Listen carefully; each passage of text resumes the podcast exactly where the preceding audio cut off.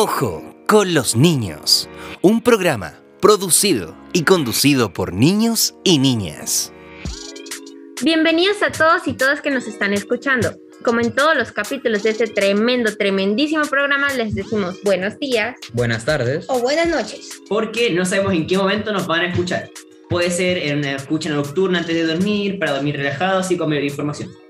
O quizás nos escuchan en la mañana cuando van camino al trabajo o al colegio o acompañan su café con nuestras entrevistas. Tal vez nos escuchen en las tardes mientras hacen ejercicio o cocinan algo rico. No importa el momento ni el lugar donde nos escuchen. Lo importante es que nos escuchen. Hoy vamos por nuestro décimo capítulo, señoras y señoras, chicos y chicas. Y para celebrar nuestro décimo capítulo tendremos un gran invitado. Un tremendo exponente de la ciencia, la literatura y también del mundo de los podcasts. Exacto, ¿y a quién se le ocurrió la hermosa idea de invitarlo? A ti, Yusef. Ay, de nada, compañeros.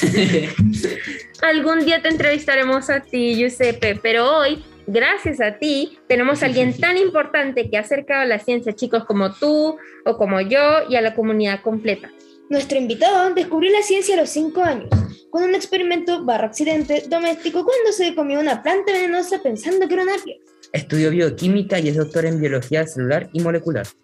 Dejó la academia para dedicarse a integrar a la ciencia a la comunidad. Por eso creó el podcast La Ciencia Pop y ha escrito libros como ¿Por qué me sigue la verdad? ¿Por qué los perros mueven la cola? Pandemia, La Ciencia Pop 1 y 2 y ¿Por qué son los mocos? Además participa todos los miércoles en el programa de radio Rock and Pop, un país generoso, donde yo lo escucho siempre. Démosle la bienvenida a Gabriel León. Muchísimas gracias por la invitación y por la bienvenida. Muchísimas gracias. ¿Qué tal? ¿Cómo están? Muchas gracias por venir. Gracias a usted por, por- por venir. Bueno, Oli, antes de comenzar con la entrevista te queremos contar brevemente de nosotros y de nuestro programa. Yo soy Sebastián Quijada y este es mi primer programa podcast, así que también me doy la bienvenida. Y yo soy Bastián Ruiz. También es mi primera entrevista, pero sigo los podcasts habitualmente. Mi voz dulce y simpática la deben reconocer porque ya estaba en otros episodios. Soy Sofía Kinagen. Y yo, Giuseppe Fulle, la voz más viejita de este podcast. bueno, Te contamos, Gabriel, que nuestro podcast es, es patrocinado por la UNICEF y por la Defensoría de la Niñez. Y cuenta con el apoyo y difusión del Servicio Local Gabriela Mistral, con el Departamento de Educación Pública y con el apoyo del Colegio José Bernardo Suárez. Nuestro programa se divide en tres partes. La primera, donde cada uno de nosotros hace un par de preguntas en una ronda. La segunda parte es un juego, se llama el ping pong. Cada uno de nosotros te va a decir una palabra, un nombre o un concepto y tú tienes que decir lo primero que se te venga a la cabeza. en la tercera parte y final te vamos a invitar a darnos un consejo como niños, niñas y jóvenes, ¿ya? Bien, bueno, comenzamos entonces. ¿Estás preparado, cierto? Estoy preparadísimo. Qué bien. Bueno, parto yo. Uno, todos los libros que has publicado, ¿cuál sería el que más quieres que se difunda o cuál es tu favorito? Uh, el, ¿Qué son los mocos? Y otras preguntas raras que hago a veces. Por varias razones. Eh, la primera porque fue el primer libro que publiqué para público infantil. La segunda porque es un libro que literalmente se le ocurrió a mi hija y ella me pidió que lo escribiera. Y la tercera porque me permitió vincularme justamente con ese público tan especial eh, que son las niñas y niños curiosos que están llenos de preguntas y que muchas veces no encuentran un espacio donde esas preguntas sean valoradas. Eh, y tengo la sensación de que toda esa mezcla de elementos han hecho que nazca un grupo de niñas y niños fanáticos de estos libros.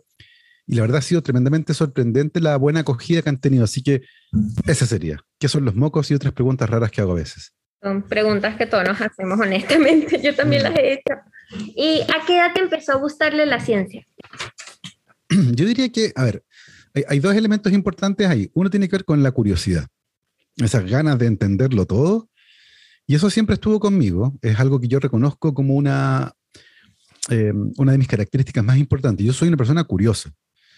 Eh, y tengo la sensación de que hay un momento en el que esa curiosidad se convierte derechamente en interés científico, ya más formal, cuando a los 12 o 13 años leí en una revista un artículo que hablaba sobre ingeniería genética. Y yo encontré que era algo fascinante, era casi, casi magia. Y era algo tan entretenido, tan fascinante, tan, tan impresionante, lo encontré tan impresionante, tan futurista, que yo dije, yo quiero hacer eso. Me encantaría que mi trabajo fuera hacer ese tipo de cosas. Y, y con esa idea en la cabeza, que nunca me abandonó, que la mantuve desde octavo, primero medio, diría, eh, hasta salir del colegio estaba convencido que yo quería hacer eso, dedicarme a la ingeniería genética. Y, y no tenía muy claro qué tenía que estudiar, eh, pero afortunadamente alguien me comentó que bioquímica era una carrera que me podía llevar por ese camino. Entonces yo diría que esos son los dos elementos más importantes. Uno es la curiosidad, que, que venía conmigo, que de chico se manifestó en muchas cosas, pero ya de manera más formal yo diría que desde los 12 o 13 años tenía más o menos claro que yo quería dedicarme a, a ese tipo de cosas y, y, a la ciencia y la biología molecular y la ingeniería genética, pero, pero básicamente era eso. Yo diría que, que fue ahí, entre los 12 y los 13 años tenía muy, muy claro que yo quería ser científico. Qué fina. Qué bacán. Sigo yo con mis preguntas. ¿Qué opinas de cómo va la pandemia actualmente? Uf, eh, está en un punto como que la pandemia pasó, pero no ha pasado. Entonces, tenemos la sensación de que, de que como que volvimos a la normalidad y, y no, pues, no, no hemos vuelto a la normalidad. Todavía es necesario ventilar los espacios cerrados, usar mascarilla, vacunarse. Estamos, de hecho, en Chile comenzando ahora probablemente otra ola que va a tener su pic muy probablemente, en, calculo yo, unas tres semanas más. Eh, y es algo que, que, durante la pandemia ha ocurrido de manera eh, permanente, ¿cierto? Tenemos subidas de casos, se mantienen altos durante algunas semanas y luego caen. Así que tengo la sensación de que estamos entrando de nuevo a uno de esos ciclos, con el añadido que además estamos en invierno. Entonces aumenta la circulación de otros virus respiratorios, como el virus de la influenza, el virus respiratorio sincicial, que es particularmente peligroso en los más chicos. Entonces, estamos como en una zona compleja, como que ya estamos cansados, estamos agotados, pero la pandemia no se va a acabar. Eh, eh, falta mucho que realmente podamos imaginar algo así. Entonces, creo que es un estado como de tranquilidad y atención, como que ya pasó la peor parte, pero todavía no ha pasado del todo. Entonces hay que estar muy atento y obviamente seguirse cuidando. Perfecto. Y la otra, si no fuese científico, ¿qué cree que se podría hacer? Uh, panadero, me encantaría. Es una, un oficio que tengo en mente. ¿Te gusta cocinar, cierto? Mucho. Me encanta cocinar, me encanta cocinar, me encanta cocinar. ¿Cuál es Lo su dije varias comida veces, favorita? Uf, eh, siempre, siempre estoy buscando recetas nuevas. Por ejemplo, esta semana vamos a hacer algo que se llama. em, ah, se me fue el nombre. Jalapeño poppers, que son ají jalapeños. Ají jalapeños que son bien picantes, que se rellenan con una pasta que tiene queso crema, tocino y queso. mm, eh, otro tipo de queso, y eso se apana y después se fríe. ¿ya? Y es bien picante. Eh, pero te pero acabo de hacer, pero acabo de hacer, ponte tú, no sé, que hice queque de limón, hice babka el otro día, que es un pastel que tiene chocolate adentro. Hacemos mucha comida india, bueno, nos gusta mucho la comida india con mi, con mi esposa, así que cocinamos harto. Eh, las empanadas, hicimos empanadas el fin de semana, nos encantan las empanadas.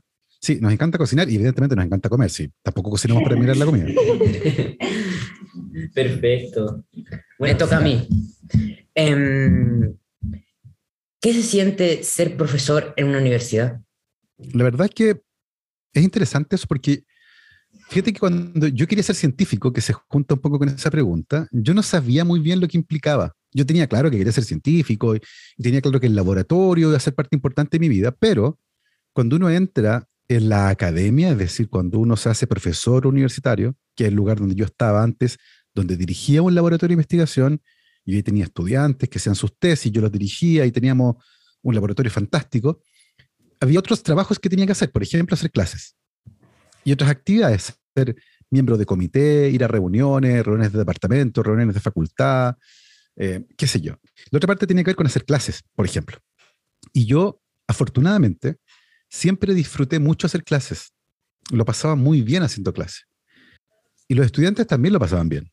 De, hecho, me acuerdo que cuando, cuando entregaron por primera vez el premio al mejor profesor de la facultad, me lo dieron a mí. Yo le hacía clases a estudiantes de primer año.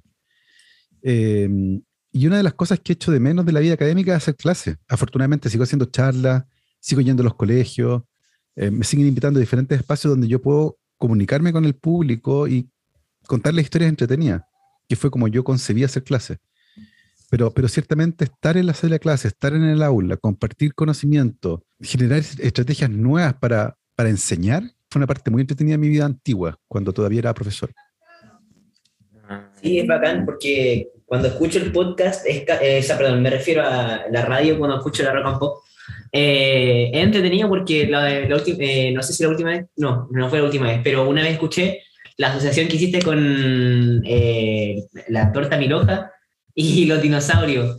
Fue entretenidísimo, me encantó. Fue, Es casi como estar dentro de una clase de ciencia. Muy buena la- lo que hace.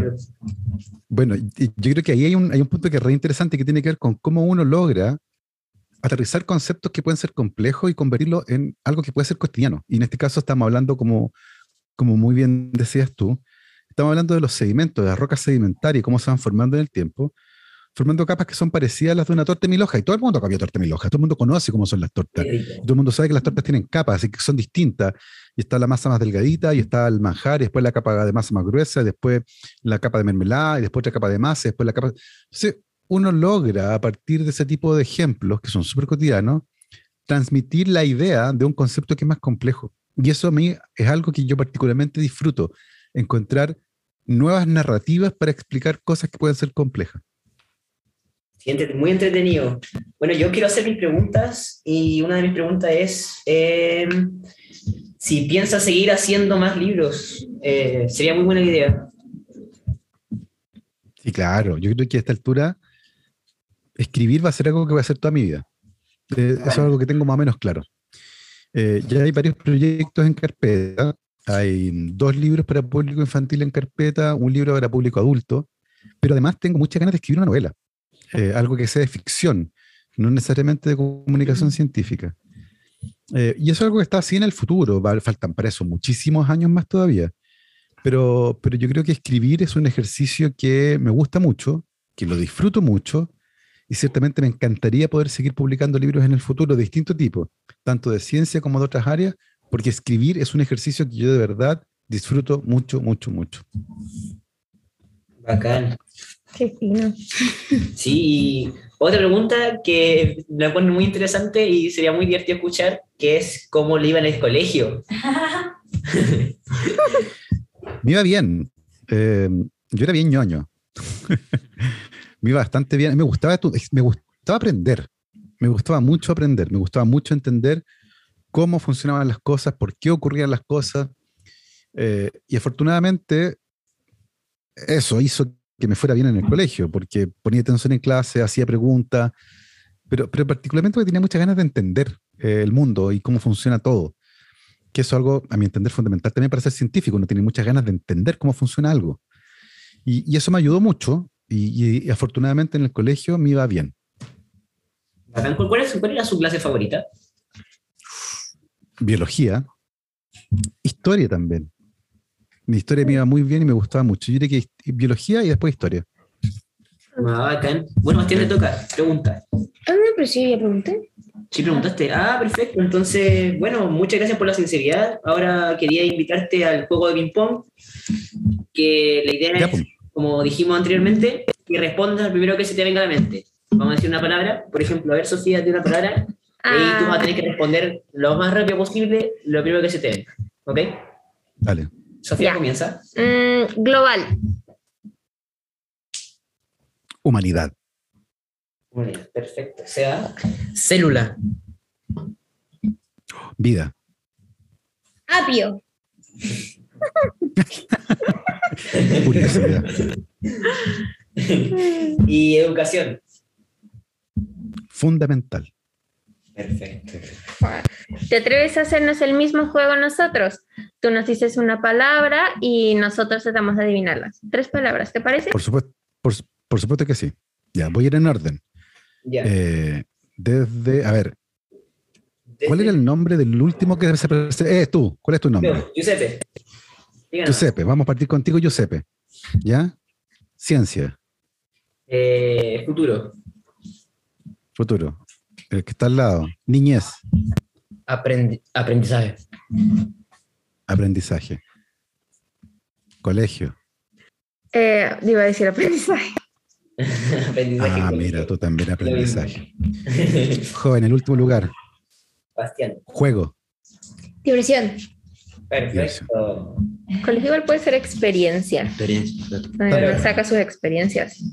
Bacán. Bueno, ahora te queríamos invitar a la última parte del programa Y es, ¿Ya? ¿cuál sería su consejo para nosotros como jóvenes, niños, niñas eh, y adolescentes que estamos aprendiendo de a poquito? Uf, eh, varios. Eh, el primero es que nada es tan terrible como parece para- al principio, sobre todo cuando uno es pequeño. Eh, cuando uno es más niño o joven, hay muchas experiencias que son parte de la vida cotidiana que nos parecen terribles. Y si hay algo que uno aprende cuando es viejo, más grande, como yo, yo, por ejemplo, es que no era tan terrible. Eh, la perspectiva que da el tiempo es muy importante. Ah. Eso es una. Eh, el problema es que la experiencia es algo que se adquiere obligatoriamente con el paso del tiempo, no hay forma de aprenderla. ¿ya? Pero, pero yo creo que siempre es tranquilizador escucharla de afuera. A pesar de que, insisto, creo que, que como ejercicio es complejo porque no, la experiencia aprendida no existe, es la, la de la vivida la que, la que realmente nos enseña. Y hay otra cosa que me parece súper interesante y es que nosotros no somos solo voluntad. Eh, uno puede tener muchas ganas de hacer algo y esforzarse un montón y no conseguirlo, porque no somos pura voluntad. Hay cosas que nos pasan, hay circunstancias históricas, familiares, de un montón de, tip- de tipos distintos que condicionan nuestro futuro un poco, a mi entender, bien humilde con, con- con la vida en general. Em, una cosa que no conversamos en la entrevista es cómo me convertí de científico en escritor, cómo, cómo ocurrió esa transformación. Y la gente usualmente me, cuando, cuando se entera de ese cambio y me quiere preguntar al respecto, me preguntan que cómo decidí dedicarme a escribir libros, ¿ya? Asumiendo que uno decide todo lo que le pasa en la vida. Y yo creo que es una elección muy importante porque yo no lo decidí, me pasó. Eh, a mí me gusta mucho el fútbol. ¿ya? Yo siempre jugaba fútbol cuando era más joven. Eh, y cuando empecé a trabajar en la universidad, seguí jugando fútbol. Jugaba con los estudiantes, jugamos todos los miércoles. eh, jugamos un partido de fútbol después del trabajo. Y jugando fútbol me lesioné. Me- se me cortó el tendón de Aquiles, que es una lesión muy dolorosa, muy dolorosa y me tuvieron que operar. Y luego de operarme, me dieron licencia por dos meses. Estuve en cama dos meses, no podía caminar. Imagínense, dos meses en cama. Wow. Estaba muy aburrido y fue durante ese proceso que empecé a escribir un blog, que es como un diario de vida en internet, donde yo escribía de ciencia. Y alguien leyó ese blog varios años después, yo lo seguí escribiendo durante un montón de años, alguien leyó ese blog y le pareció que sería interesante y me ofreció publicar un libro. Así nació La Ciencia Pop, que es mi primer libro. Nació libro. porque alguien leyó un blog que yo empecé a escribir porque estaba aburrido porque me corté el tendón de Aquiles. ¿Se dan cuenta? No es que yo decidí publicar un libro. Es algo que me pasó, es, un- es una circunstancia de la vida que, ojo, originalmente era algo malo, porque cuando yo me corté el tendón de Aquiles era algo malo, no me gustó. Claro. Y sin embargo, hoy nosotros estamos conversando, probablemente la única razón por la que estamos conversando nosotros hoy es porque me corté el tendón de Aquiles hace varios años atrás. Y ahí me convertí en comunicador científico y en escritor. Entonces a veces nos pasan cosas que incluso pueden parecer malas en un momento y con el paso del tiempo cambian nuestra vida de manera positiva. Eh, no somos pura voluntad, también nos pasan cosas, a todos, malas y buenas. Y a veces incluso de algo malo puede salir algo bueno. Eso. Qué buen consejo. Muchas gracias. Agradecemos mucho tu participación y el interés por colaborar con nosotros en este podcast. Muchas gracias por darte un tiempo entre tantas cosas que haces. No, gracias a ustedes por invitarme, fue un placer conversar con ustedes. Sí, Gracias. gusto. Ojalá nos podamos volver a ver. Sí. Yo encantado. Esperamos que los que nos estén escuchando en este momento eh, escu- escuchen el episodio y que hayan aprendido algo nuevo sobre ciencia. Y les pedimos también que nos difundan para que podamos hacer aún más programas y llegar a mucha más gente. Chao. Chao, muchas gracias. Chao. Chao, chao, que estén bien, cuídense. Igual, cuídese usted.